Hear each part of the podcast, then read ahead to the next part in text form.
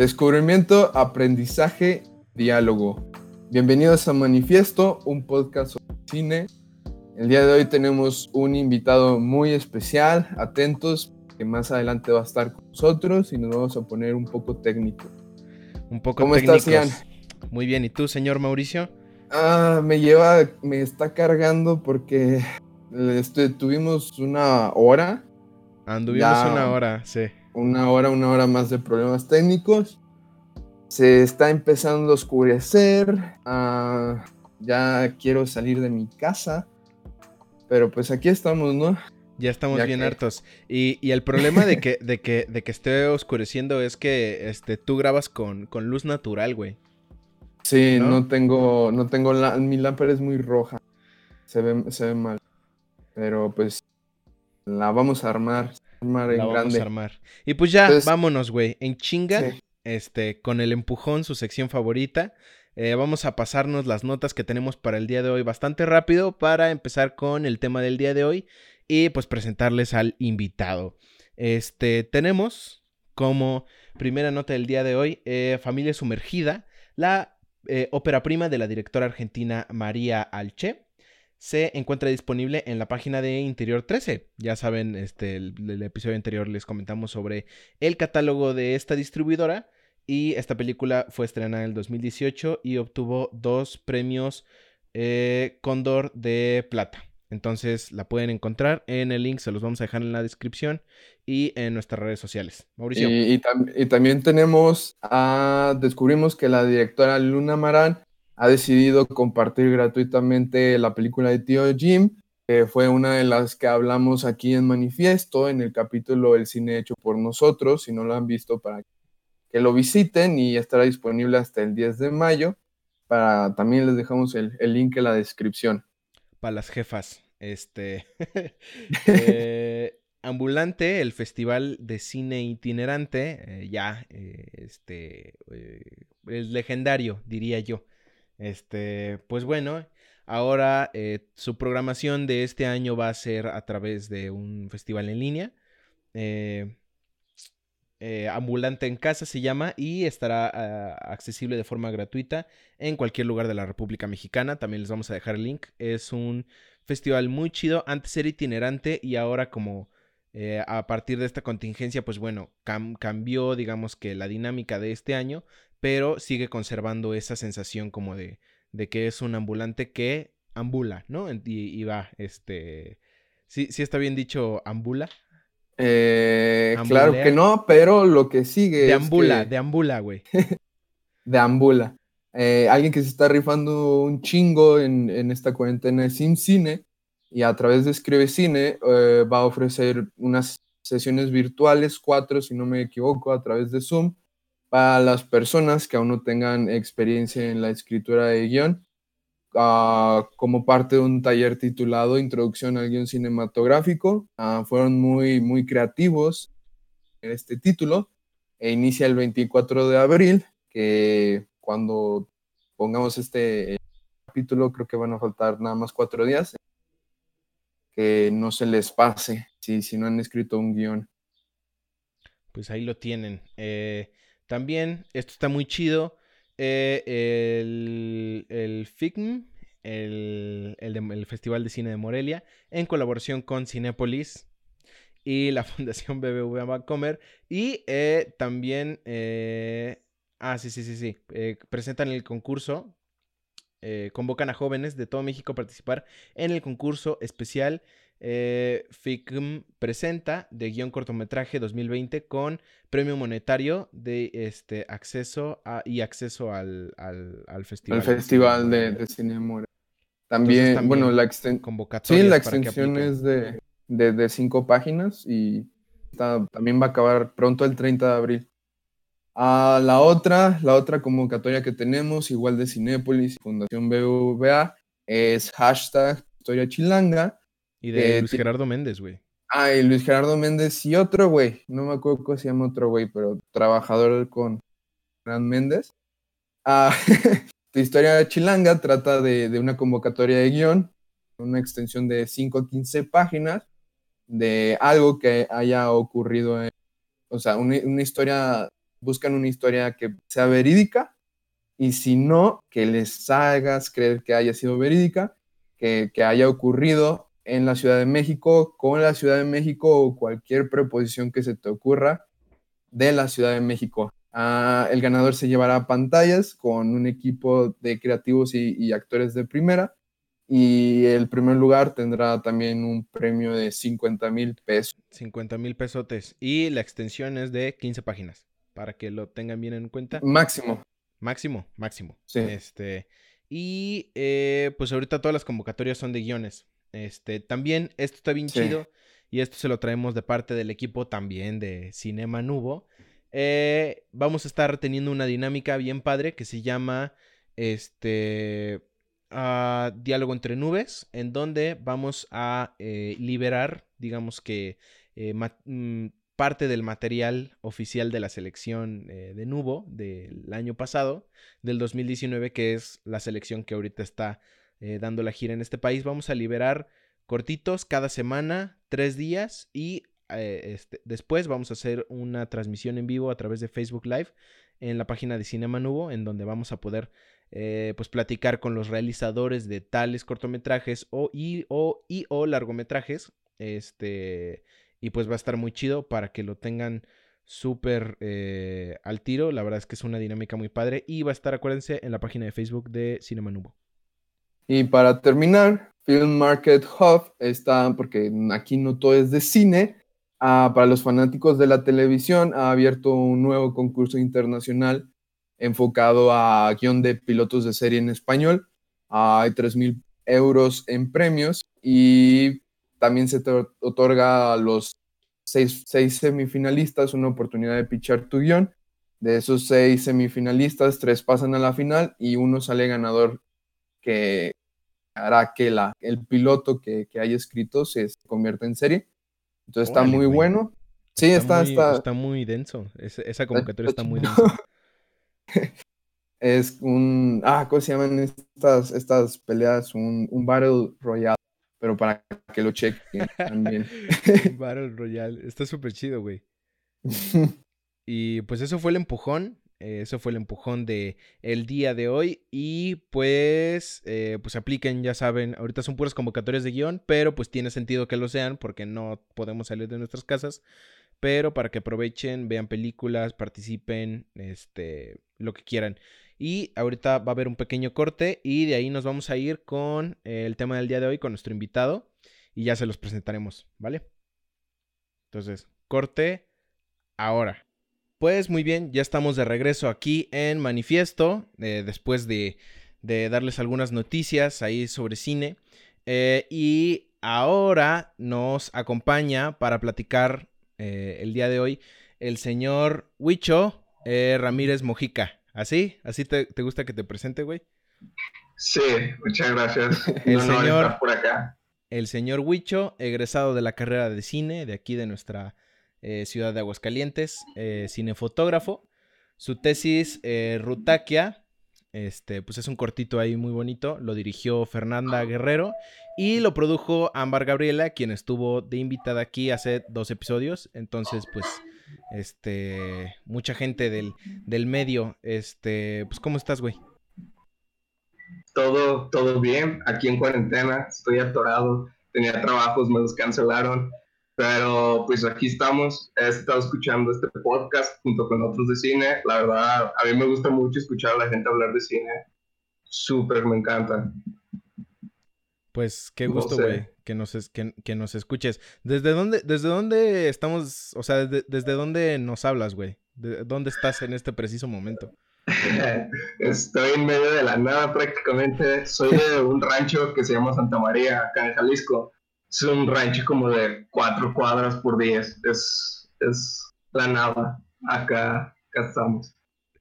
Es, donde grabaron el de unos guachicoleros, ¿no? Sí, ese cuarto de Alex, por acá fue en mi rancho, de hecho. Ah, lo grabaron allí. Sí. ¿Cómo se llama? Se llama Conmigo no le va a pasar nada. Conmigo no le va a pasar nada. Muy bueno, la verdad. Bueno, a mí me gusta Gracias. Y pues el día de hoy pues vamos a, platicar. Este, estuvo muy chido cómo salió la idea de este programa porque este Wicho nos dijo así como, oigan, bros, este, he escuchado el podcast y se me ocurrió que podríamos hablar de esto. Así, así, nada más nos, nos, contactó. Y la verdad es que está muy chido y, nosotros le dijimos, por supuesto, y pues aquí venimos a platicar. Y este, por eso el, nombre del programa, eh, pues que es este, un cine, un cine de fierros, ¿no? Eh, norteño. Norteño, un cine norteño. un cine de fierros. Y, y porque tú eres bien clavado con eso, ¿no, güey? Con los fierros. Claro, claro. Con la técnica la idea que les propongo es, es totalmente esto que dice Mao, que es como esta idea norteña que es súper técnica, pero sin, sin necesidad del presupuesto norteño también. Porque, sí, la idea es, es, es esto, ¿no? la relevancia de lo técnico en el cine sin, sin comerse lo demás, o sea, sino todo lo contrario, apoyando todo lo demás.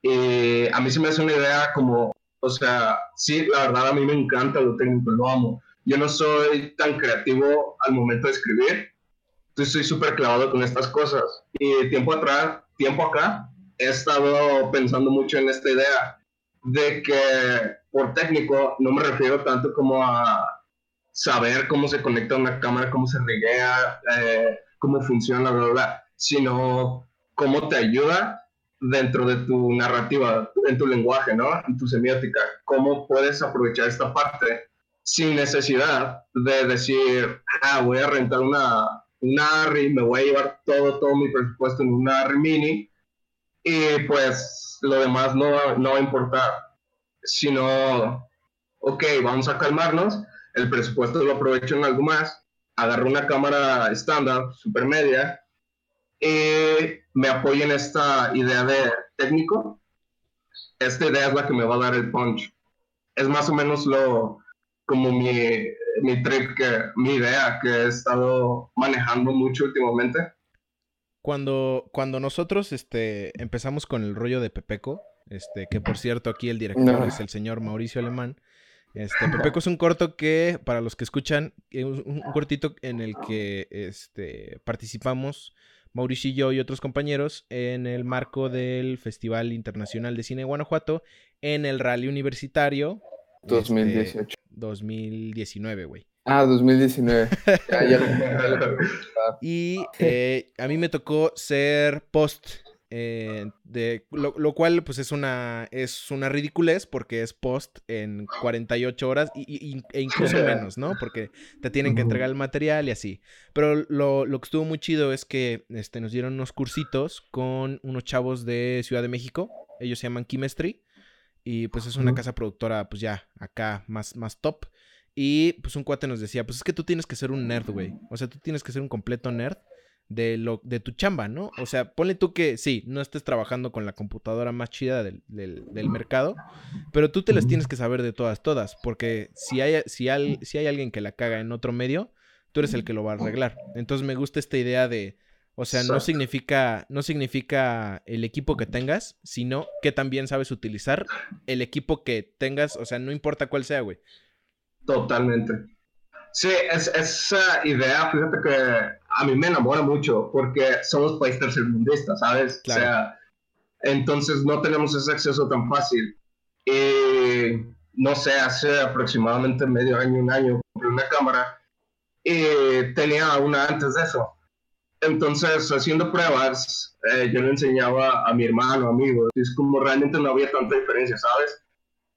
Y fue donde me entró como por primera vez el, el golpe de, a ver, hay que ponernos un poco y hay que analizar por qué decidí comprar esta cámara. Yo pensé que me iba a dar esta estética de cine, este lenguaje como más, que al final de cuentas sí influye, ¿sabes? El hecho de que tengas este granito, este contraste y todas estas cosas. Claro. Pero es como, es muy ambiguo, esa parte es súper ambigua, porque el hecho de que tú conozcas tus herramientas te va a permitir decir, ok, no traigo una estética tan hollywoodense, pero estoy hablándote de que mi estética es una propuesta, una propuesta en función a mi historia. Entonces, sí, la parte que te limita mucho es que mientras más caro el fierro, más libertad te da, generalmente, que igual puede que no sea tan cierta esa idea. Pero es, es, es eso que dices, ¿sabes? De conocer tus herramientas te abre unos mundos increíbles, pero como inimaginables, muy grandes. Sí, sí, sí. Y este, ay, güey, me, me acordé, y iba a sonar muy pendejo, así, este, pero acaba de salir una rola de Joji, de este artista. Mm. ¿Lo toman? ¿Viste el video? Sí. El de Sí, Gimme Love. Ajá, que, Sí, es sí, como- sí. que la rola está dividida como en dos partes, ¿no? Y Ajá. me gusta mucho porque una parte es de la rola es así como muy low-fi, muy como al Ajá. estilo All Joji. Y todo el video es como este así de, de, de, de, este, como serie B, con así con una videocámara que se ve así horrible. Y llega un punto de la canción. Ajá, sí, donde la, ajá. Donde la canción se vuelve más producida y el video también. Y el video es así una cosa increíble, así súper cinematográfica. Carísima. Exacto. Está muy Ese es, ese es el meollo, que creo que se me hace muy respetable de personas que, mira, el, el cine latinoamericano tiene, hay, hay algo muy famoso que le dicen el boom de los fotógrafos, Ajá. que es, o sea, ya ustedes saben, la cantidad de fotógrafos que salen no son mexicanos como latinoamericanos. Y yo siento que nace a partir de eso, ¿sabes? De, de que conoces también tus fierros, porque tienes limitantes tan grandes que los vuelves parte de tu propuesta, como con este video del que hablas, que sí, es, es, es una estética súper como descuidada y horrible, súper digital como de inicios, donde el contraste es súper alto, los colores son feos y así. Pero, ok, dices, no tengo nada más, entonces lo voy a utilizar a, a- conforme a mi historia. Así como dices, la mitad del video prácticamente no tuvo costo, o sea, de producción, por lo que cuesta tener una cámara que te grabara así, es como lo consigues con un compa o la compras en un baratillo o algo. Y la otra mitad es la que te cuesta realmente. Pero esa es una manera inteligente de utilizar esta parte técnica a favor de tu historia, que es lo que, wow, o sea, hay gente que neta respeto muchísimo por ello. Sí, o sea, tú dirás, este, mi video, mi video tiene una estética así, ¿no? Este, pues, este, como de baja calidad, pero justamente la tiene porque yo sé cómo lograr que se vea así. Exacto. ¿no? Sí, que de repente no sé si se han topado con videos que tienen estética horrible, pero no es, es como incidental, ¿sabes? Hay mucha gente y se defienden esta idea de, es que fue mi propuesta. Claro. Eso se me hace como que hay que tenerle cuidado como realizadores, hay que ser conscientes de que está bien proponer, pero también hay que aceptar errores. Entonces, cuando uno propone este tipo de estéticas, también es muy común, creo que la estética análoga, eh, a mí se me hace mucho cuidado porque sí es muy hermosa, la verdad, no estoy de nada en contra de la estética análoga, pero no cualquiera, o sea, genuinamente no cualquiera. En los Oscars en 16 milímetros creo que solo he visto ganar dos películas que son relevantes, aunque los Oscars sean muy main- mainstream. Pero bueno, esta parte también hay que cuidarse de que no hay que aprovecharlo de más para que te salga contraproducente a lo que tú ideas. Y por ejemplo, a mí se me hace muy, muy curioso que, que es esto de la estética que a mí e- es, es muy como fácil saber cuando una persona pudo lograr su, la idea que quería proponer, no importa que tuviera como la cámara en el millón de pesos y no, y cuando otra persona no lo logra y no, no importa cuánto fierro tengas, la propuesta es muy notoria al momento de ser logrado, ¿no? No, no importa, o sea, lo- el, material que tengas. Exacto. No, importa para nada, se, nota muchísimo, porque películas como, como, ¿qué te podré decir? No sé, el cine mexicano está muy marcado como el que se hace dentro de México, no por mexicanos, sino dentro de acá. Estuvo, o incluso sigue estando un poco marcado por esta estética como fallida, ¿no? De que es sucio y descuidado, como que tiene algo que dices tú, esa madre es mexicana. siento que es en parte es esto que tú dices. Ni siquiera siento que sea tanto el problema de que aquí no hay fierros tan grandes como en, en Estados Unidos. Es más esta idea de que, o sea, tú sabes cuando te piden un departamento que dependes de lo técnico, seas sonidista, seas director de foto o algo así, sabes cómo funciona físicamente tu, tu herramienta, ¿no? Sabes que es como una caja, así como muy, muy a grosso modo. Es una caja donde tiene un límite de lo que le metes. Si tú accedes a ese límite, haces un desastre. O si no la llenas, desaprovechas. Es muy similar, es una analogía muy similar, creo yo en el sentido de que si tienes una cámara de 16 milímetros, sabes que tu rango dinámico es muy diferente a 35 milímetros, incluso entre esos mismos rollos de 16 milímetros. Ok, a cine digital se, se traduce lo mismo. Si sabes que tu cámara no es 4K, no tiene tanto rango dinámico, bla, bla, bla, empiezas tú a prever eso, tú como realizador, en tu preproducción eh, le planteas esta idea a tu director o a alguien más y le dices, mira, estas son nuestros limitantes, tenemos dos opciones. Trabajar una estética donde nos permita ignorar todo esto, pero necesita ser repetitivo, porque la repetición te da cierta credibilidad, ¿sabes? Una vez es un error, dos veces, mmm, pero ya donde repites tres o cuatro veces algo que parecería un error, ya no es un error, es algo pensado. legitimiza, güey. Ajá. Claro, exactamente, esa es la palabra, te legitimiza. Entonces, esta es una idea que tienes que trabajar cuando, cuando no tienes algo tan grande.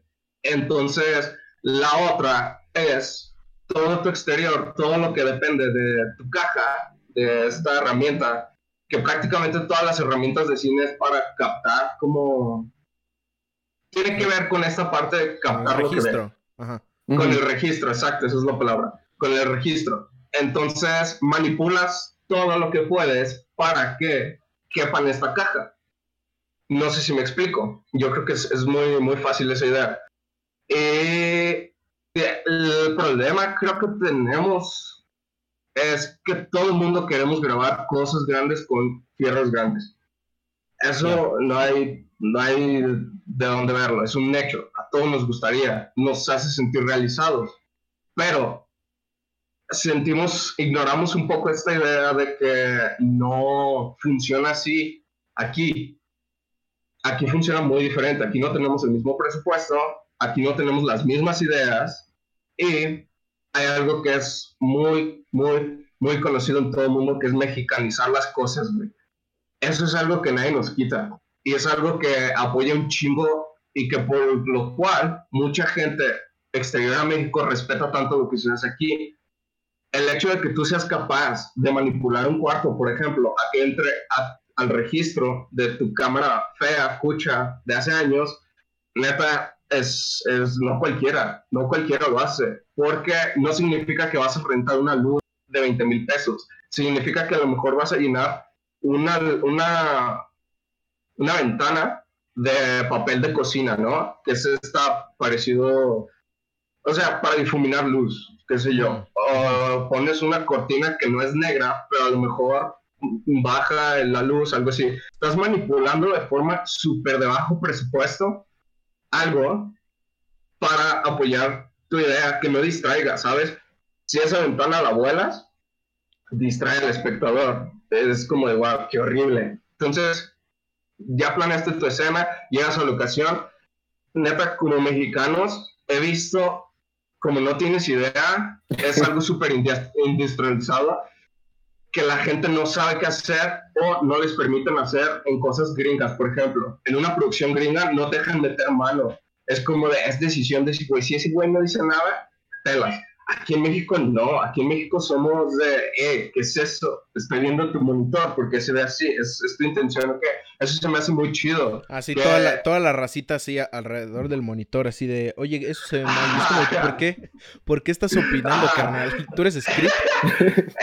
Es súper es, malo, mucha gente lo ve como algo malo. A mí no me molesta porque hay momentos y espacios Y hay momentos y espacios donde eso, como fotógrafo, te hace preguntarte si lo que estás haciendo, y no solo como fotógrafo, está bien, ¿sabes? O si lo pensaste, bla, bla. Eso es, eh, está bien, está bien.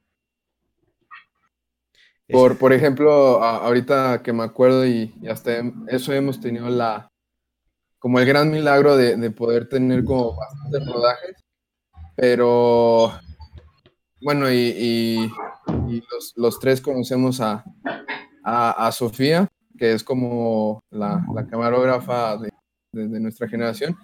Pero si así vemos que algo está quemando o algo necesita rebotar la luz, yo, yo literalmente agarro la playera de Ian, que es así como totalmente blanca, y la cuelgo en la puerta y, y ya con eso se soluciona como un, rebotador o, tal vez está ahí lejos, es como hacemos las, las cosas en caliente y, y, eso sirve justo como para, para el mexicano. Es, es eso, es mexicanizar tu rodaje, ¿sabes? Es de...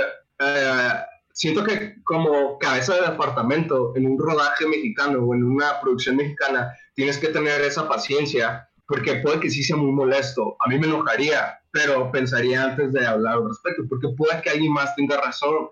Estar en, en, en, rodajes de bajo presupuesto es cuidarte de un chingo, chingo de cosas. Tu mente neta es como, se vuelve un caos. Mm, si alguien te dice algo, eh, sí, no debería decírtelo, entiendo por qué no debería decírtelo, pero también creo que es inteligente eh, antes de dar un paso, pensarlo y decir, ok, a ver, ¿qué mamada está diciendo? ¿Tiene razón o no? Y puede que sí tenga razón. No porque tú como departamento seas un pendejo o algo, simplemente se te pudo haber ido. Y se pasa, o sea, yo veo las cosas que grabo y solo es como de, neta es como si me pusieran una lista enfrente de cada error que hice. Es como de por qué nadie me dijo esto, por qué no hice esto, pude haber, bla, bla, bla, se va, ¿no? Eh, estas cosas son técnicas, dependen de lo técnico, del conocimiento de tu herramienta. Y la idea que les, que les proponía o lo que les contaba es que prácticamente como el cine nace de, a partir de una innovación técnica, de, es, es, prácticamente, o sea, lo primero que se hizo no fue con intención de, de narrar, ¿sabes? Súper intelectualmente historias. Sí, era de registrar y ya, ¿no? Era, era como de... de... documentar la vida. Claro. Así, fue, así inició. Entonces, mi idea es como, o sea, no voltees a ver a otro lado de tus raíces, o en este caso de las raíces de lo que quieres, o sea, porque si nació como algo meramente técnico, o sea, antes tenía que parar a las personas 12, 5 minutos, tronar un, un foco para que hiciera suficiente luz y que el sensor o la madre sensible tuviera el registro de lo que estás viendo. Imagínate, ahorita ya no haces eso, ahorita ya tienes una bien grande. Si en ese entonces la gente era capaz de hacer cosas increíbles, ¿por qué uno, si no tiene esas herramientas estilo Hollywood, no podría ser capaz de? Yo la única respuesta que veo a eso es, es esta parte técnica, esta parte de que está súper al alcance de nuestras manos. O sea, como no tienes idea, antes rentar una cámara 4K, por ejemplo, la chica del tatuaje de dragón, la grabaron en una 4K en RAW. Estás hablando del 2012, 11 creo, por ahí. Ahorita esa cámara te cuesta unos 3 mil dólares usada. Órale. 3 mil dólares es, es nada, hablando en cine, ¿sabes? Esa es la renta de un lente al día. Ok, vete mucho más abajo salió esta maravilla de Blackmagic Pocket 4K que te da lo mismo que se utilizó en, en specs, en sí, lo que tiene. Como herramienta te da lo mismo o muy similar a lo que utilizaron en esa película. Sí, sí, Entonces, maravillosa mucho menos película, por del precio. Sí, la amo. Y Es que esa, esa, esa, película es eso, es puro, puro, puro lenguaje semiótica, pero propio del cine, basado en cosas técnicas. Algo, justamente aquí la habíamos anotado, porque había una cuestión que me, a mí, bueno, a mí ah, me, recordó, que es la, el uso de, de este, de este cuate, el, Fincher, el uso de los efectos especiales en sus películas, que son un chingo, así que, que tiene muchísimos VFX que, que no tienes ni idea, así que no tienes ni idea de, así de que en la cara o en la sangre o en así un montón de VFX y son muy bien utilizados muy inteligentemente. Y uno en primer o sea en, o sea en primer como o sea sí o sea uno no pensaría que son necesarios pero, al final terminan siendo perfectos no ese güey es un máster, a mí me, personalmente yo lo veo como un máster de esta utilización de lo técnico a favor de tu historia. Porque, por ejemplo, está tan cabrón su visualización de esto que puede bloquear una escena donde tienes a dos personajes. Eh, puedes hacer algo bien simple. Pones un personaje aquí y otro aquí. Lo metes After Effects, Premiere, a lo que sea. Eh, Premiere, Final Cut, no te vayas lejos. Cortas esta parte en diagonal. Tienes una actuación de una escena que tú quieres en específico y tienes otra atracción de tu otro personaje de otra escena.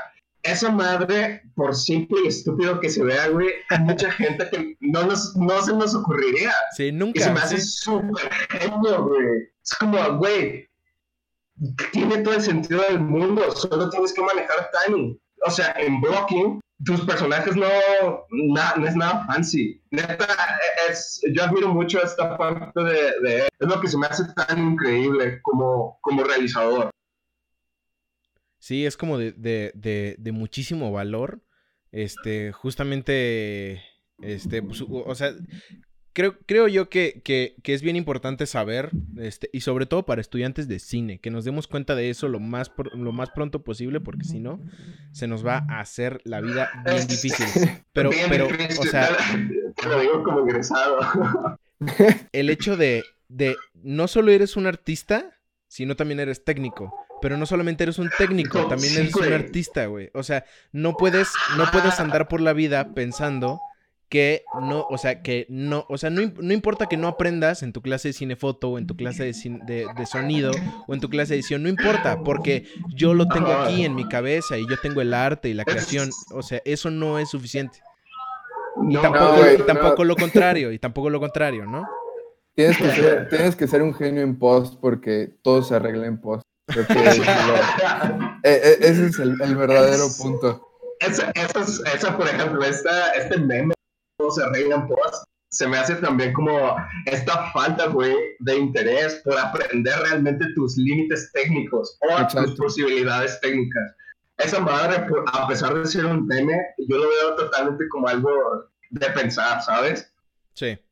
Ah, pero sí, regresando a tu idea de, de, estudiantes, a mí me hubiera encantado, neta, me hubiera encantado, güey, que desde el inicio me hubieran dicho, mira, te voy a dar dos cámaras. Te voy a dar una KD de 35 milímetros, si te gusta el análogo. O te voy a dar una, una mini R, yo qué sé, algo así, amor.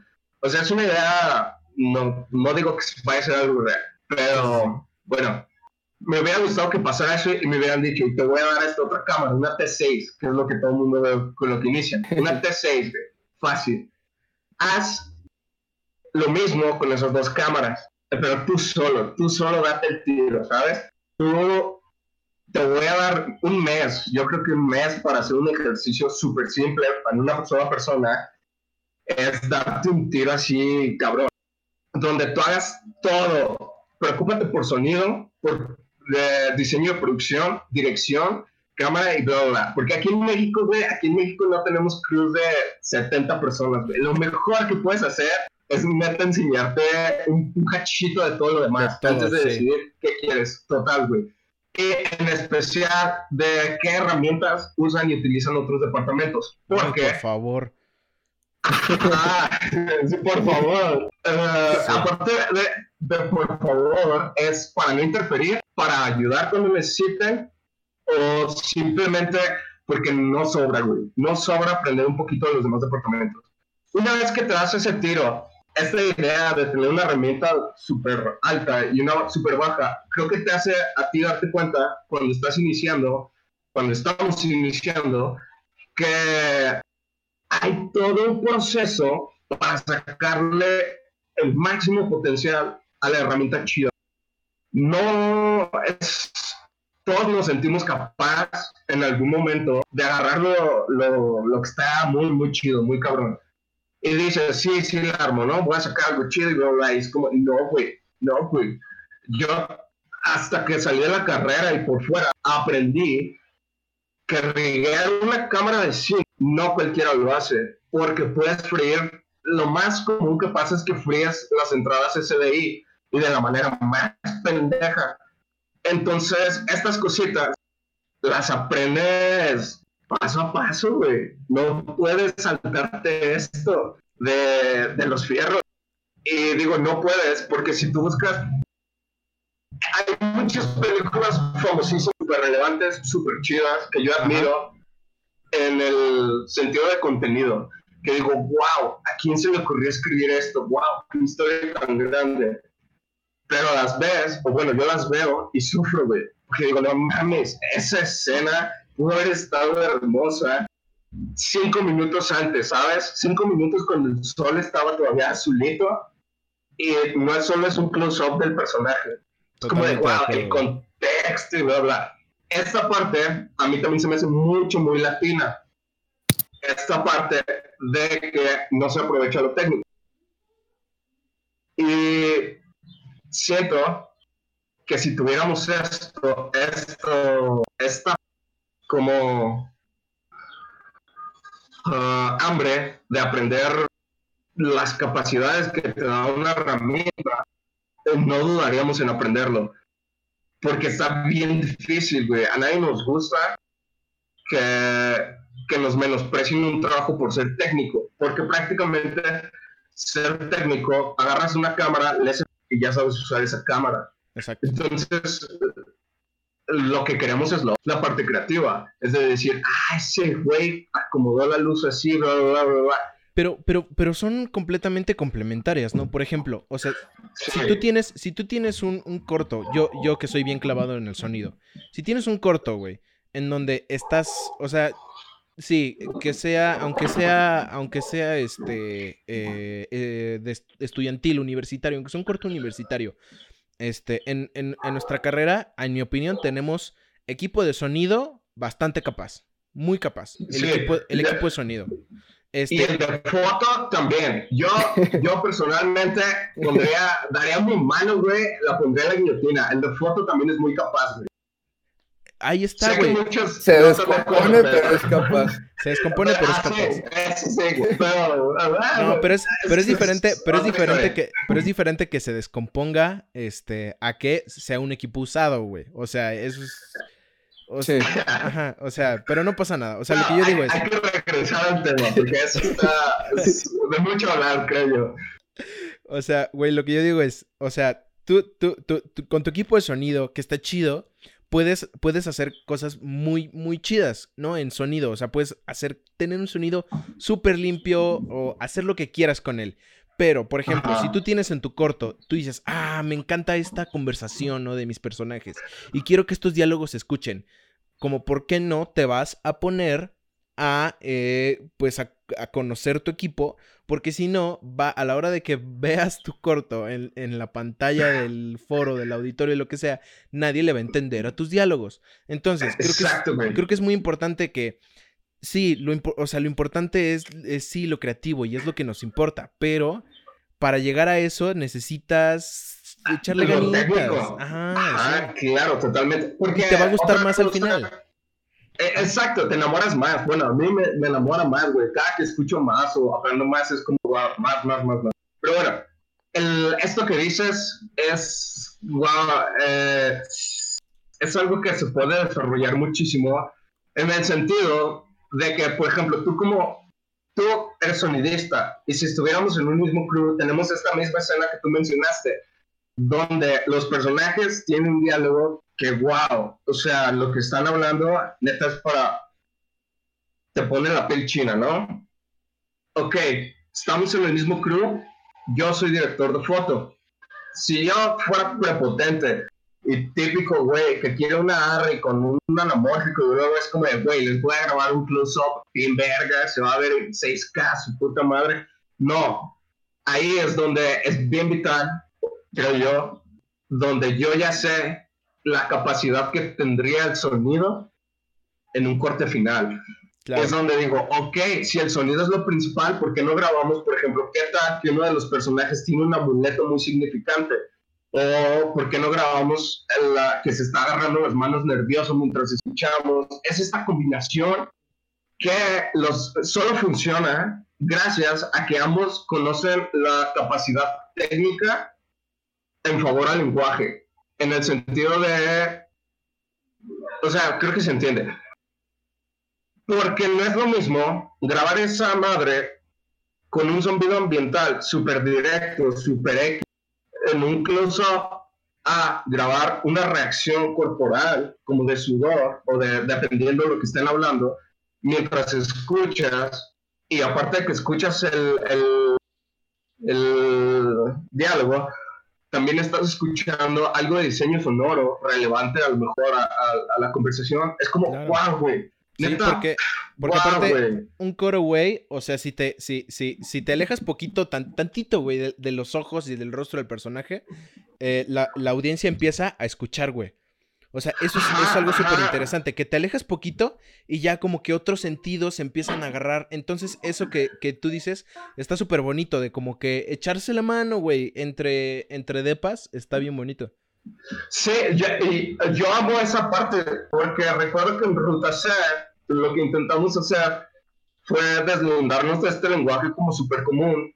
No digo que lo hayamos logrado, quiero aclarar eso, no estoy mamándome ni nada. Lo veo como algo fallido. Pero me refiero a que lo que se me hizo interesante fue el proceso que hablé con Fer y con Mariana. Bueno, estaban todos, de hecho, estaba todo el club.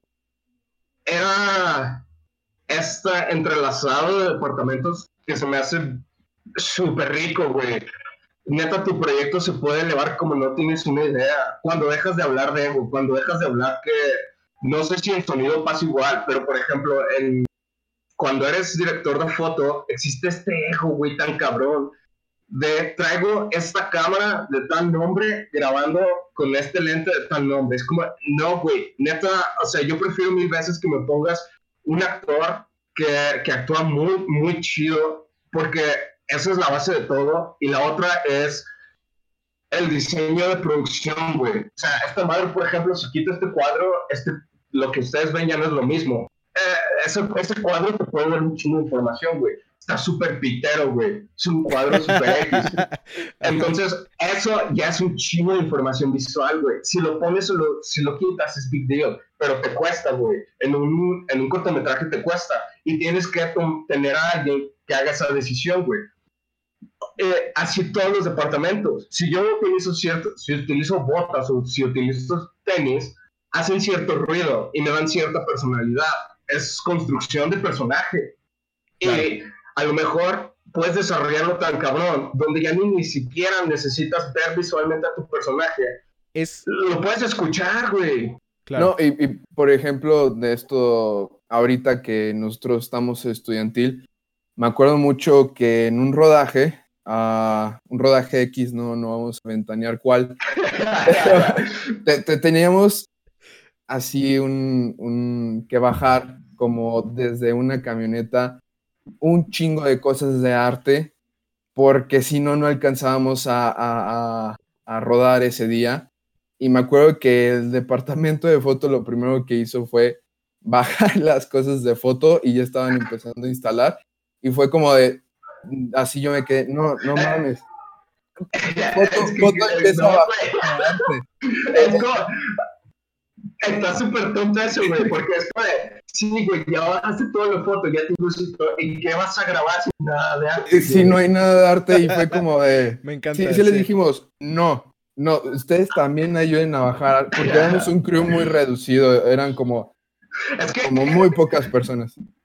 Ese es el claro ejemplo, güey, que les digo, de por qué industrializar algo que no funciona como industria aquí está malísimo, güey. Porque somos mexicanos, güey. Aquí no tenemos, y menos en, en cortitos, güey. Tenemos el presupuesto de alguien. en Aguascalientes. Ajá, todavía en Aguascalientes, que es súper pequeño, güey. Todos, creo que los realizadores se conocen entre sí. Sí, es todos. imposible que utilices esta idea, güey, de no, tu departamento solo se preocupa de lo tuyo, no te metas con los demás y nadie externo se tiene que meter al tuyo. No mames, no hay nada más venenoso que eso, güey. O sea, es, es- es- no, no tiene sentido para nada. Para mí no tiene nada de sentido, güey. Porque funciona en Estados Unidos, traen un crew de 100 personas, güey. Por corto, siempre que videos, ellos mismos traen crew de 20 a 30 personas, güey. Un corto así súper meco, güey, de una sola locación. Estás hablando de que ahí sí puedes hacer esa mamada de, no, fotos que se preocupen por lo suyo y arte por lo suyo. Y aún así, está dudoso, güey. Está medio dudoso. Sí, pues es que cuando tienes Yo el tiempo que aquí no encima, funciona. Cuando tienes el tiempo encima, cuando tienes este deadlines, eh, locaciones que te prestaron, actores que se tienen que ir o regresar o ir a cualquier lado, pues todo el mundo le tiene que chambear, ¿no? O sea, este, el cine de, guerrilla no estamos como para para ponernos nuestros moños, güey. O sea, sí tenemos que ser súper, este, pues sí, solidarios con el otro, porque si no, o sea, todo vale gorro. Por ejemplo, hace rato que decías de los, de los departamentos. Este, eh, eh, por favor, este, diseñadores de producción, eh, aguas con las chamarras de nylon. Y porque Sí, para sonido sí, porque no funcionan. sonido horrible. Entonces, Eso, güey. Eso es lo que te mencionaba hace rato también, de la importancia de conocer poquito de los otros departamentos. Es donde dices, ah, güey, no me voy a llevar algo de nylon si yo soy el cubista y tengo que ir corriendo atrás del camarógrafo, güey. No mames, güey. O sea, que ya son de esas. sí, sí, sí. Eh, la verdad, a mí me impresiona, güey, el desinterés que hay por personas que no dudo, no dudo que amen el cine, que les interese, que sea lo mejor de su... Pero el desinterés técnico, el, el decir, güey, yo grabo con el celular lo que se me los huevos y va a quedar verga, o como quede no me importa porque yo amo el cine y tengo que hacer, hacer, es como... Esa idea a mí se me hace peligrosa, güey.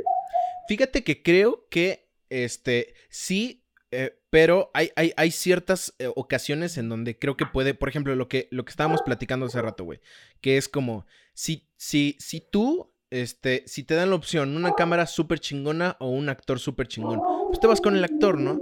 Creo Sí, que hay, claro. creo que hay, creo que hay, creo que hay ocasiones en donde hay como una, este, eh, hay una posibilidad muy grande en eh, lo que se está, en lo que se está grabando y no en el cómo. Y creo que son muy pocas, pero, por Sí, ejemplo, sí. no sé si has visto estos docus, este, el de M de Eva Villaseñor, Ajá. que es, o sea, con una, con una Sony Alpha, güey, con un, con un videomic así montado. Y hasta escuchas el, el, diafragma cómo lo abre y lo cierra en, en- en diferentes partes del, del, del, docu, ¿no? En eso, en eso, perdón que te interrumpa, ese corto, a mí me gusta el contenido, pero yo tengo un pero grandísimo que hacerle, güey.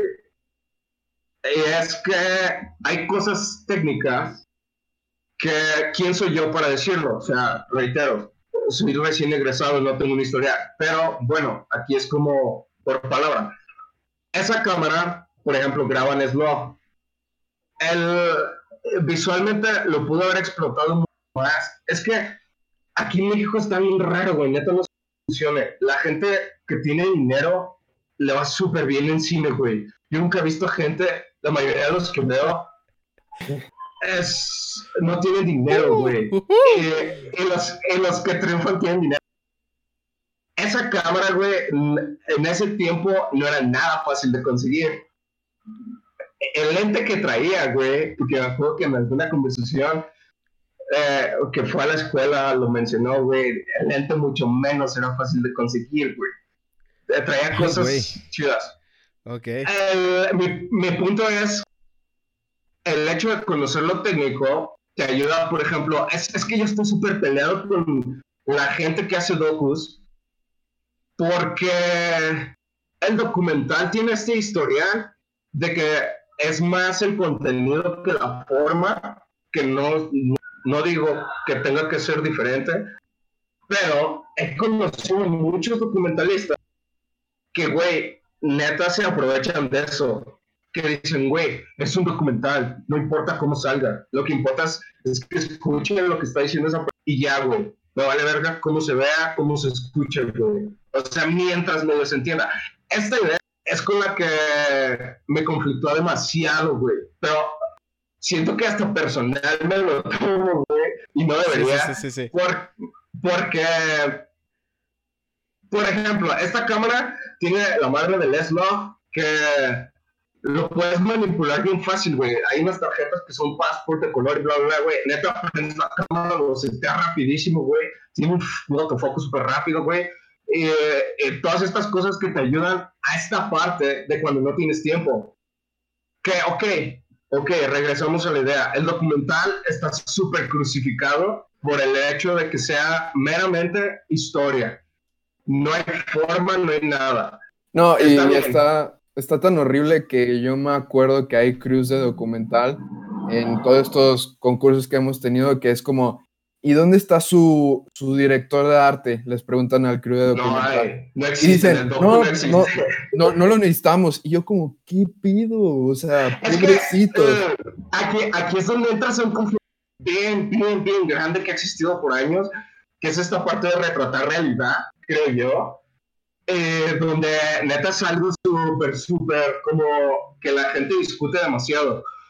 Eh, personalmente, güey, aunque hagas un docu no estás retratando realidad, güey, estás trayendo parte de una realidad, güey, en el sentido de que entonces puedes meter mano a tu cámara, a tu estética y demás, pero es algo muy personal. Hay gente neta súper purista que dice, no, güey, yo prendo la cámara, lo que sale, nomás lo monto y chido. Ahí estamos.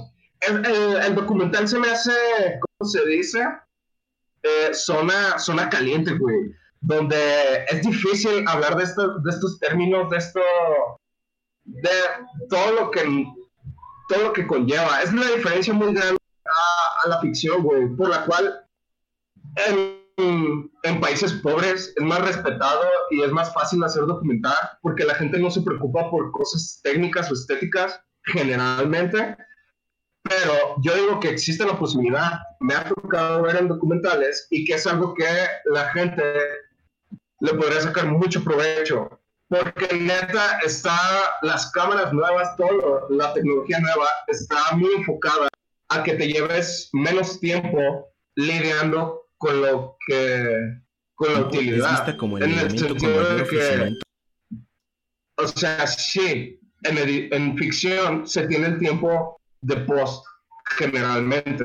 En documental casi no. En documental es como tra tra tra rápido vámonos pero hay formas se le de workflow de pipelines que te dejan salirte con la tuya. De que neta es como solo tienes que setear tu proyecto conforme a, lo que tenías en la cámara y tu resultado va a ser increíble. no va a ser solo como si hubieras perdido de que a través del documental. No, no peleo con que, los, con que te tengas que preocupar más en los documentales. Este de, de M, o sea, lo único que me conflictuaba era esta parte de que hay muchas cosas que yo me imaginaba y que por lo que sabía que utilizó la directora usado para comprender esa decía, realidad. es que pudo haber hecho esto, porque no lo hizo? Yo solo le dado vueltas y vueltas. El uso de la animación es un recurso usado para comprender eso, esa que no había tiempo, que no había forma. Pero yo todavía pongo en mesa esta parte, güey, de cada documentalista sabe lo, cada realizador, no documentalista, todos sabemos lo que hacemos y cómo lo hacemos. Solo es poner en mesa, güey, si realmente te estás justificando en tu, en tu malhechura o si realmente es lo que se pudo hacer. Yo creo que es... Eh, eso es lo consciente, ya. Yo creo que, que, que, depende mucho de, de, Ah, es que es, que es muy, muy, muy interesante porque, por ejemplo, MMM es un ejemplo de este como tipo de documental, ¿no? Pero hay uno este, anterior a ese que es el de Intimidades de Shakespeare y Víctor Hugo, que es muy parecido, güey. Pero es como esta cuestión más como de, eh, de, una, de, un, de una cuestión de intimidad, creo yo, ¿no?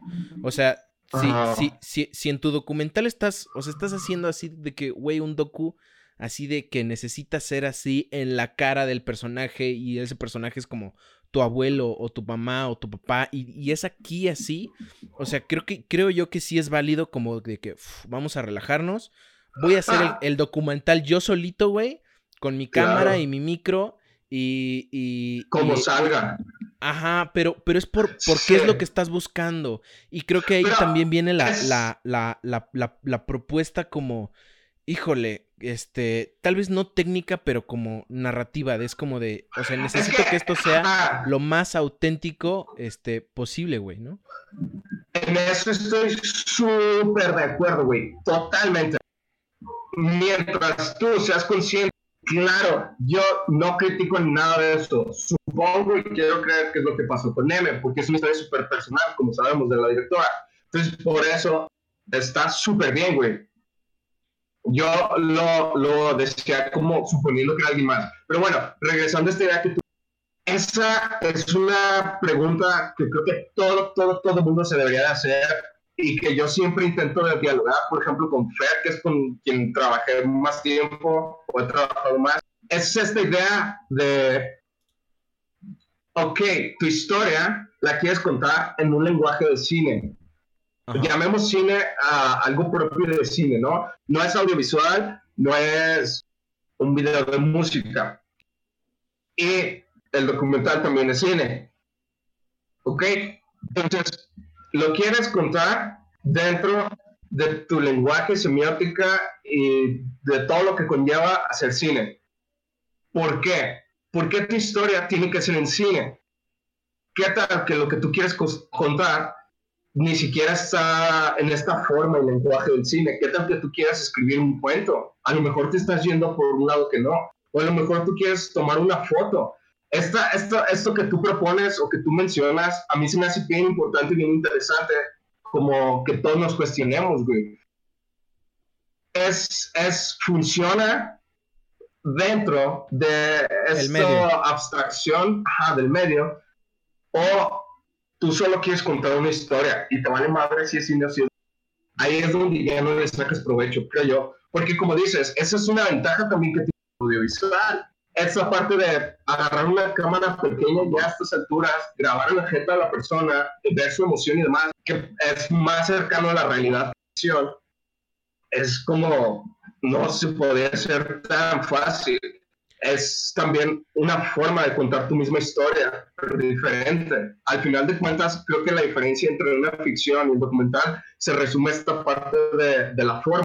Entonces, hay documentales que creo yo que para empezar Mm, sobran, güey. En el sentido de que, pues lo hicieron documental, güey, porque no querían grabar una estética cuidada o no tenían el presupuesto o algo así, güey. Se justificaron, pero, el documental no, tú lo ves, güey. Y puedes decir, esta madre me lo pudieron haber contado en 15 minutos, güey, un audio de 15 minutos por WhatsApp. Claro, o sea, es más bien como que te termine estorbando el mismo medio, güey. O sea, es como. Exacto, güey. Le está, o sea, sí, te entiendo. historias De, ficción que también las ves, güey, y dices, esta perra mamada que es, güey. Las ves hasta coraje, porque te quitan tiempo, güey. Que neta dices, güey, estás utilizando algo tan cabrón que es, es lo audiovisual, que es el cine o sea, que es sonido, imagen, es la semiótica propia de la imagen, güey, del sonido, subdivides. O sea, es también diseño de producción, o sea, las cosas que puedes hacer y te quitan tu tiempo para una mamada, güey, que no aprovecha todo este lenguaje, que no aprovecha nada de esto. Ahí es donde yo digo que tienes que preguntarte si lo que cuentas lo quieres solamente contar o quieres volverlo cine, güey. Volverlo algo, algo propio de un corto. De, que, es lo mismo. Es lo mismo que decíamos de Fincher, que, la cosa que, hacía que nos gustara mucho es porque él sabe utilizar eh, lo técnico en desarrollo a la semiótica o al lenguaje cinematográfico. Por supuesto. Y, a favor, a favor. De, su, de, su, historia, de su speech. Esa madre siento que eso es, algo que se acerca mucho a esta idea de que es cine no solo es grabar, ¿sabes? No es grabar con las súper buena calidad, güey, que se vea luz natural. No, güey, debe de haber algo más allá. Personalmente lo veo así. Eso está muy interesante, güey. O sea, que es como justamente cuestionar, este, ¿por qué llamamos cine eh, a... o sea, ¿por qué llamamos cine? Si sí puede... Supongo, supongo que, que, que, que, podríamos decir que, el, el, que, el, buen cine este, existe dentro del cine y nada más. O sea, sin perder, sin perder ninguna información como clave, ¿sí me explico? O sea, sin, perder, sin perder, sin, sin, sin, deformarse, este, o sea, si, si, si yo tengo como una historia, güey, y, lo que yo quiero contar y mi propuesta, y esa la puedo eh, traducir a otro medio sin perder información, entonces como que ahí hay algo que puede que no esté Ajá, exactamente, güey, exactamente. Claro, güey. Eh, eh, algo, algo que tengo muy marcado que no sé dónde escuché, dónde leí o algo, es esto que te mandé, es esto de representar ideas, emociones, a diferencia de solo contar algo, o de solo decirle a alguien, ah, mira, eh, esta persona se murió, era hijo de, de la protagonista principal que ya ni ponte triste. se llama. Ponte triste. Ah, exacto, ponte triste. Es como, no, güey, eso, o sea, pues supongo que está bien, güey, pero para todo lo que te eh, esta parte de las herramientas, neta, o sea, es hasta ofensivo que lo resumas a eso.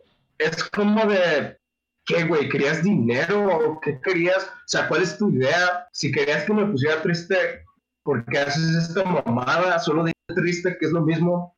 Es, es donde siento que se desaprovecha bien cabrón el lenguaje. Porque no puedes deslindar ningún departamento de otro, güey, creo hasta donde sé, no puedes, güey. Entonces, todas estas cosas las tienes que homogeneizar. Eso, las tienes, las juntas, güey. Las haces que funcionen dentro de su ecosistema. El ecosistema del cine, el lenguaje del cine no es para nada similar al de literatura o al de música o al de algo así. Ese es el punto donde aprovechas más. Y en ese punto, cuando llegas a esta idea, es donde ya no dependes de fierros, donde ya no solo se trata de traer una cámara cara, güey. Ahí se trata de cómo mueves tu cámara, de qué estás escuchando, de qué estás viendo, de qué todo, y también de por qué todo, güey. ¿Sabes? Puedes armar un rompecabezas, que va a funcionar dentro de tu lenguaje audiovisual. Y tú lo ves aislado por escena y no, no tiene sentido, güey, es una pendejada. Lo armas todo, güey, tu montaje está tan chido, güey, que la persona que lo ve te va a dar ideas. De repente entras a Reddit, que tiene como 20 posts dándote ideas porque tú le diste es que lo que tú le diste fueron legos, güey, para que ellos construyeran a partir de.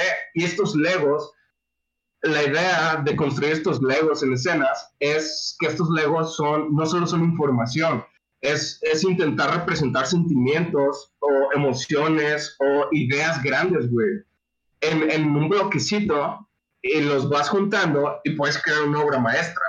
Creo que la mayoría de las películas relevantes o que permanecieron a través de la historia son relevantes por esto, por esta parte de cómo utilizan las herramientas y de lo que logran. Por ejemplo, he visto que muchos maman eh, las películas viejísimas de El Gran Robo del Tren y les preguntas por qué y te quieren dar una idea súper mamadora. Y de repente te investigas y lo más seguro es que solo fue porque fueron las primeras montajes tan chido, güey, que está súper fluida y ya estaban haciendo esto. Entonces, yo nunca he entendido yo nunca he entendido la obsesión con mucho cine este muy viejo. Clásico. Pero, ajá, sí, de, que. Sí, no, este, digo, todavía, por ejemplo, en, me pasa mucho con el cine mexicano. Eh, que el cine mexicano tiene esta etapa que es este el cine de, oro mexicano, La, cual hemos romantizado hasta más no poder. Sí, güey. Así muy mal. Porque, o sea, es como, ok, sí, estaba, estuvo, estuvo muy chido, pero Pero. güey, nadie, nadie estaba haciendo. Es como, ¿por qué romantizan eso? Nuestra oportunidad la tuvimos porque nadie más tenía oportunidad ya, ¿sabes? Yo también estoy, yo estoy peleado un poco con esta idea de romantizar. No, sí hay películas, la verdad, que me entretuvieron y que digo, wow, tienen cosas chidas. Pero esta idea, güey, eh, es, a mí se me hace más hermoso el cine de las ficheras y todo esto, güey. Porque sí, estaba más hecho con el culo, güey, bla, bla. Pero, güey, los elementos que tenían estaban mejor, güey. Es, es eh, mil veces mejor, güey. Pero, güey, el cine de oro traías a puro güey que era descendiente, bueno, no era descendiente, era de güeyes que pertenecían a la asociación gringa, ¿no? De cinefoto, güey. Es como, pues obvio van a saber lo que hacen, güey. Pero al final de cuentas... El cine, el cine de oro está lleno de nombres extranjeros, güey. Todo, Sí, güey. Sí, güey, de amadres, güey. No, no era de México, güey. No era época de oro del cine mexicano, güey. Era, no hay nada más. Hay que ir a México y que los mexicanos hagan su cine, güey. Así lo veo yo, hoy, Hoy en, hoy en día creo yo que se producen, este eh, o sea, y el problema, el problema de la romantización de este género, para mí no es tanto que, que, digas, güey, qué chido está. O sea, está bien, sí, está chido, por supuesto que está chido. Mi problema es que eh, como este, pues hace menos al cine actual, ¿no? Decirle a eso época de oro. Como si fuera el mejor. Como si fuera el mejor y es como de, ahorita se están haciendo cosas mejores, güey, se están produciendo más películas que en esos años, o sea, y no digo que, el cine este, el cine de oro sea malo, digo que este se le da más importancia tanto que, eh, desprestigia a, las cosas que han venido después, que son igual de buenas o mejores, güey. O sea, han, habido etapas del cine mexicano bien chingonas después de... yo respeto, neta, como no tienes una idea, las ideas el speech del cine latinoamericano, no solo de México, porque por esto mismo de que no tenemos herramientas, de que, o sea, estamos grabando con lo que podemos, güey, estamos intentando ver nuestros... Porque los güeyes que estudian en el CCC, que tienen feria, se van de aquí, güey. Esos güeyes son los que triunfan y todos se van, güey. Entonces los que nos quedamos, intentamos hacer lo que podemos con lo que tenemos eso es algo también que es la única ventaja que tienen al final de cuentas, creo yo, que era un punto al que quería llegar aquí, que era la gente, güey, que estudia en escuelas como el CCC y a lo mejor el CUEC, que la neta he visto gente del CUEC que digo, wow. Eh, sí, hay gente muy talentosa, güey, en ambas escuelas. Yo he visto unos cortos bien chingones, güey. el, último romántico, el último romántico. Hay uno que me gusta mucho que se llama Golden Malibu. Sí, también. Eh, eh, siento que la ventaja al final meramente es lo técnico, güey. ¿Sabes? Las historias, yo he, visto, he escuchado un chingo de gente como que somos irrelevantes y que son ellos también irrelevantes para la industria, si se puede llamar así, que son ideas increíbles, güey. Pero esta parte técnica no la desarrollan para nada, les vale 20 kilos.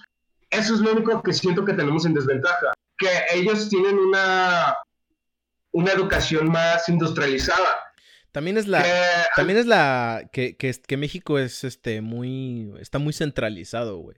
O sea, si no estás en la Ciudad de México, ya, o sea, te, te, quedan poco, o sea, o sea, no, no es, no es como que ya valió, pero, pero sí vas a tener una desventaja en oportunidades.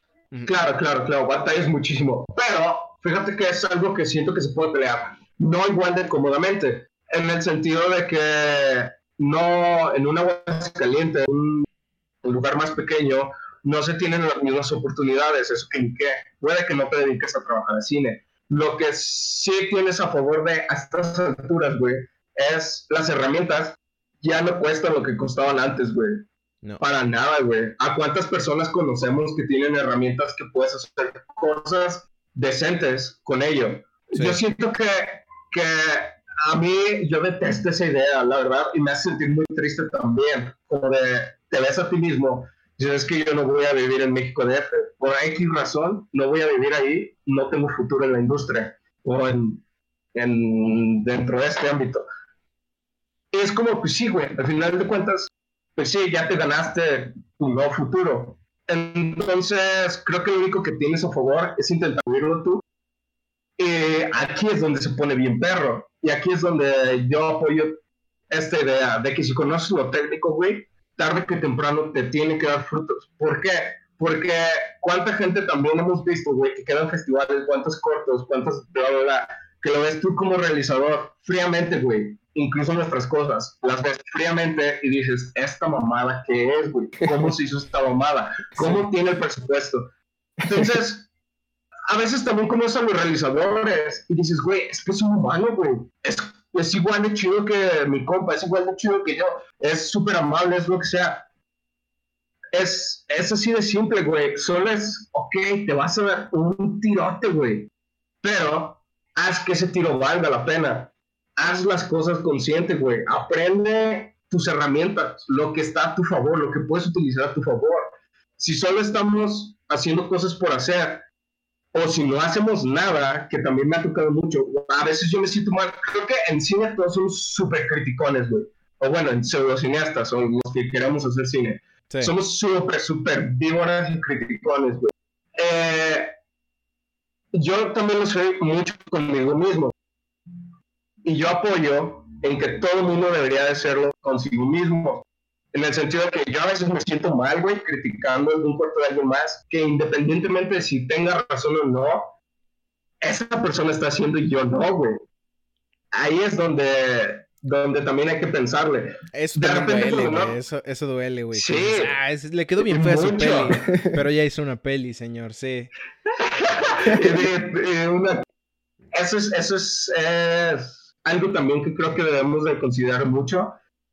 Que, o sea, para criticar también hay que hacer, también hay que tener pues donde agarrarse.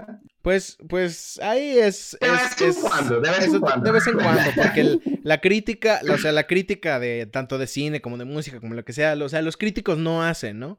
Y yo creo que hay muchos que su opinión sí es relevante, pero porque ya son conocedores, ¿no? Y han visto muchas cosas y así. O sea, sí tiene que depender de. de. de del contexto, ¿no? Del, de, o de quién lo diga, ¿no? Pero. Pero, pero entre la comunidad, pues sí entiendo, entiendo Entiendo, entiendo lo que dices, güey. Este, y, dime. Sí, siento, perdón, siento que más bien, mi idea está un poco mal explayada, pero me refería, o intento decir, que de repente uno critica desde su ego, güey, desde donde tú no haces, ni eres ni nada. Ahí es donde, desde donde uno habla. Y ahí es donde yo digo que ok, hay que relajarnos, hay que hacer, decir o bla, bla, más o antes de, de lo demás. Esa era más, más, más bien la idea. No tanto como de, porque la crítica a mí se me hace bien, güey. Yo me enojo cuando no me critican. Es como, güey, no me sirve de nada tu opinión si no me estás criticando. O sea, ¿cómo voy a aprender, sabes? Claro. Eh, siento que esa es la parte muy buena. Pero, wow, aquí, aquí también, no sé si sea algo muy mexa, güey, o súper local o qué pedo con eso, pero la crítica, güey, y el no apoyo a gente que está dentro de tu mismo ámbito es algo súper, súper Uy, sí, es algo, es algo, es algo mexa, güey. El que no tranza no avanza, güey. O sea, es de verdad que sí es, es una cuestión que tenemos como que medio arraigada y que sí más nos vale irnos la quitando porque nada más nos, nos trae problemas, güey. Ese pedo de que, de que si le va mal a mi vecino, güey, pues le voy y le meto el pie, ¿no? O sea, si le va bien, perdón. Este, ese, o sea, ese pedo creo que es... le, meto los dos pies a la verga, güey. exacto, güey. Es, está, está, está horrible, pero, pero sí creo que... Pues es, es, es como lo que decíamos, ¿no? De, de, de, de echar, o sea, echarse la mano, güey, es lo único que nos va a, a tener saliendo de este rollo. Y sobre todo la gente que estamos que en todos ganamos, güey. Sí todos ganamos. Yo gano si ustedes, güey, son conocidos míos y les va bien, güey. Ok, independientemente si me gusta o no su trabajo, güey. Pero si lo hacen bien, güey, nada me pesa decir, mira, estos dos güeyes me cagan, pero su trabajo está muy chido, chécalo. Eso, güey. De, separar lo personal de, de, los facts, de los hechos, güey. eso a mí se me hace bien sano, a todos nos iría mejor, güey. Y también de ser consciente, güey. Uno cae de repente mucho en solo trabajo con mis compas, güey. Y mis compas hacen pura puta porquería y pura mamada, güey. Y solo apoyo a mis compas, güey. Sí. Eso también es, es, una idea que no, no se me hace muy sana. Es, necesitamos, pues, aceptar nuestra condición, güey, y apoyar más, güey, cuando lo merecen, claro. Pues es que todavía, todavía, todavía venimos de un contexto, creo que los tres, de, de, de, un, de un círculo, ¿no? O sea, hemos hecho, hemos, hemos producido, pero con nuestro círculo y hemos eh, hecho cosas y con nuestro círculo, pero ya, o sea, en una industria, o sea, ya es una cuestión de trabajo, ¿no? Te, tocan desconocidos, Te va a tocar trabajar con fulanito. Y, te van a caer mal. Ajá, entonces y es trabajo, o sea, de verdad, es, a mí se me hace bien importante pensar, esto también es una chamba, o sea, y también hay, hay, este, también hay nóminas, y también hay jefes culeros, y también hay, este, horas nalga, ¿no? Y también tienes que pagar tus deudas, y también tienes que, este, o sea, es, es, este, es muy o sea, uno dice, ay, qué, qué diferente estudiar cine. Pues es, o, o, hacer cine, pero pues es este, pues tiene, es parte del mundo real, pues. Y, y este, y justamente, pues eso no se nos puede olvidar. Ya se nos está acabando el tiempo, muchachos. Yo creo que deberíamos ir concluyendo este, el tema de, el tema de hoy. ¿Cómo ves, mi Wisho? Va, va, va. Pues, como te dije desde el inicio, fue un gusto estar por acá, güey. La verdad, te digo, repito, o sea, a mí me de cine, güey. Uh, yo pienso que ninguna opinión es inválida. Yo respeto mucho la opinión de si es un cinéfilo o si es gente como nosotros, estudiante, y si es un profesional, pues qué más. Uh, estaría chido que quienes nos vean lo vean desde este punto, güey. O sea, no somos expertos, creo claramente. No, en lo absoluto. Y miren, aquí está súper interesante porque... amateurs. Ajá, porque, porque el Huicho, el Huicho, este, vino a hablar de nosotros sobre técnica y sobre un poco de cinefoto con los dos güeyes menos conocedores de fotografía de, todo, de, todo, de todo el estado. Entonces, este, pero, pero me da mucho gusto, güey, que, que hayas, que te hayas jalado a platicar porque es un tema muy interesante y nunca, nunca habíamos platicado de algo como de este tipo, tal vez un poco en el de ámbar. En el de sonido, tal vez. En el de sonido, pero, pero así como que adentrarnos al, al, al, al qué pedo en, en rodajes y en, y en ahora sí que realizar, pues creo que nunca había sido y pues, pues te lo agradezco, güey, por eso. La verdad es que ha estado muy chido.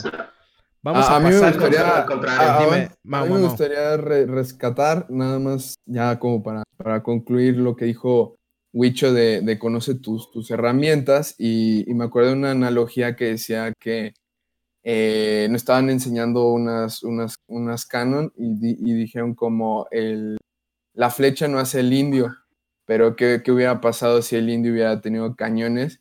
Y ahorita que lo piensas, pues pinche indio no, no hubiera sabido nada porque el indio no sabe usar cañones. exacto. y creo que es lo, lo mismo ahorita, o sea, conoce primero la flecha aprende a usarla y luego ya después vas a saber usar un cañón. Creo que o sea, vas a saber utilizar las, las pinches Black Magic, la, la, Sony y el todo, pero conoce tu T6 primero. Creo que pues a, a, todos los indios allá afuera, este, conozcan su T6 primero, chavos. Exacto, su pues, T3.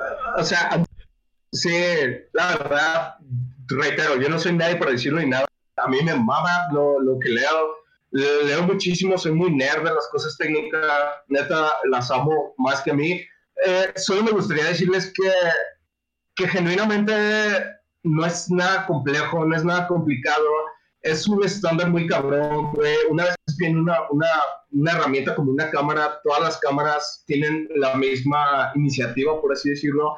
Me imagino que igual los, los micros y todas estas cosas. Entonces, eh, me gustaría como nomás que, que se quedaran con esa idea, güey, de que las herramientas te llevan lejos, güey, sin necesidad de costar tanto y que no es nada complicado eh, conocerlas y saber usarlas. Neta, creo que es como, como país tercermundista, es lo mejor que podemos hacer, güey, de saber usarlo, güey. Porque neta, esa madre te lo va a regresar al doble, güey.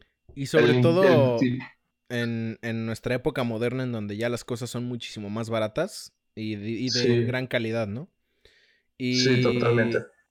Y eso, señor Mauricio, ¿qué sigue? Ya, para oírnos. Ah, pues, pues, Wicho, ¿tú, tú sabes cómo aquí matamos el, el gusano. no. No, pues, la recomendacióncita o qué el gusano lo matamos a centones, Wicho. esta sección se llama, esta sección se llama La Sentada.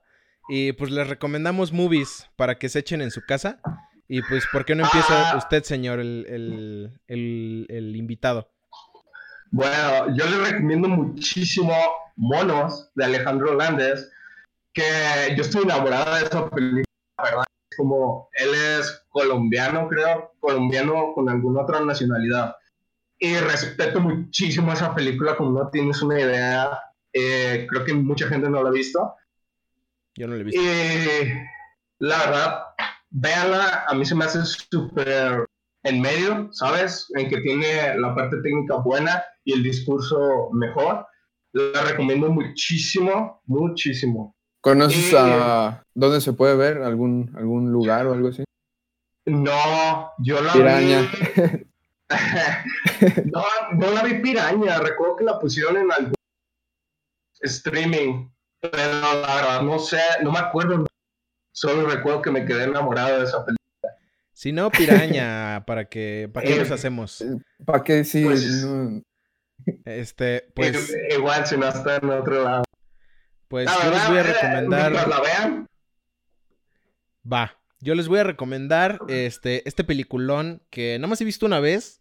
Eh, la pasaron en la, en la muestra de, de, de, cine de la, de la Cineteca. Este, se llama Pájaros de Verano que ya espero, mm. espero que ya muchos la hayan visto, pero sé que no tantos como me gustaría. Es el de los directores Sirio Guerra y Cristina Gallego. Es una película que, que, que o sea, la primera vez que la vi me choqueó mucho. Y, y, ahorita traigo ganas de verlo otra vez, entonces me hace una buena recomendación. Eh, solo quiero decir, Ciro Guerra también es, es, de mis directores latinoamericanos favoritos. Esa película, cuando la vi, también me trombó está increíble. Eh, técnicamente yo la admiro también muchísimo, ¿sabes? Sí. Muchísimo. Es una, es una película como de gangsters, güey. O sea, está bien ah, cabrón. Y se desarrolla así de que en una comunidad indígena, güey. O sea, en Colombia, así es súper, súper. Es muy densa. Y, y, tiene como escenas muy crudas. Este, súper recomendada. Sí, parece una superproducción, güey. La verdad es que se siente como, se siente como una, está muy cañona, es como un padrino este colombiano, güey. Vas muy buena. Ok, yo les voy a recomendar, no sé si conozcan esta Toy Story.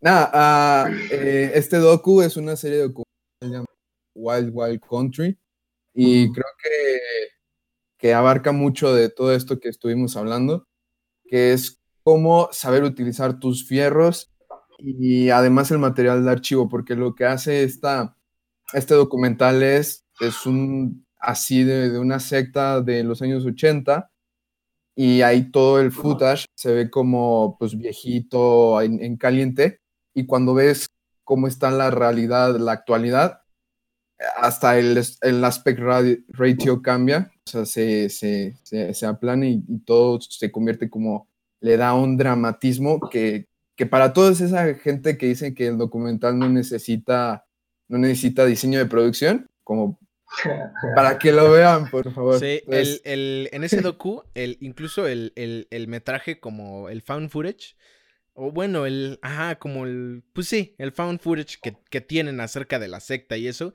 incluso hay muchos momentos de la serie en donde está, eh, eh, o sea, le metieron mano, está modificado y está, eh, pues sí, este, manipulado de cierta forma que como que hacen cosas súper interesantes con él, así como, este, hay como, híjole. Y, este la, historia está chingona por sí, misma, pero se apoya mucho el lenguaje, que, también es lo que hablábamos. Como... A mí me encanta, güey, es súper bonita. Te estás, Exacto. Te, estás, estás, apagando, Wicho, estás parpadeando.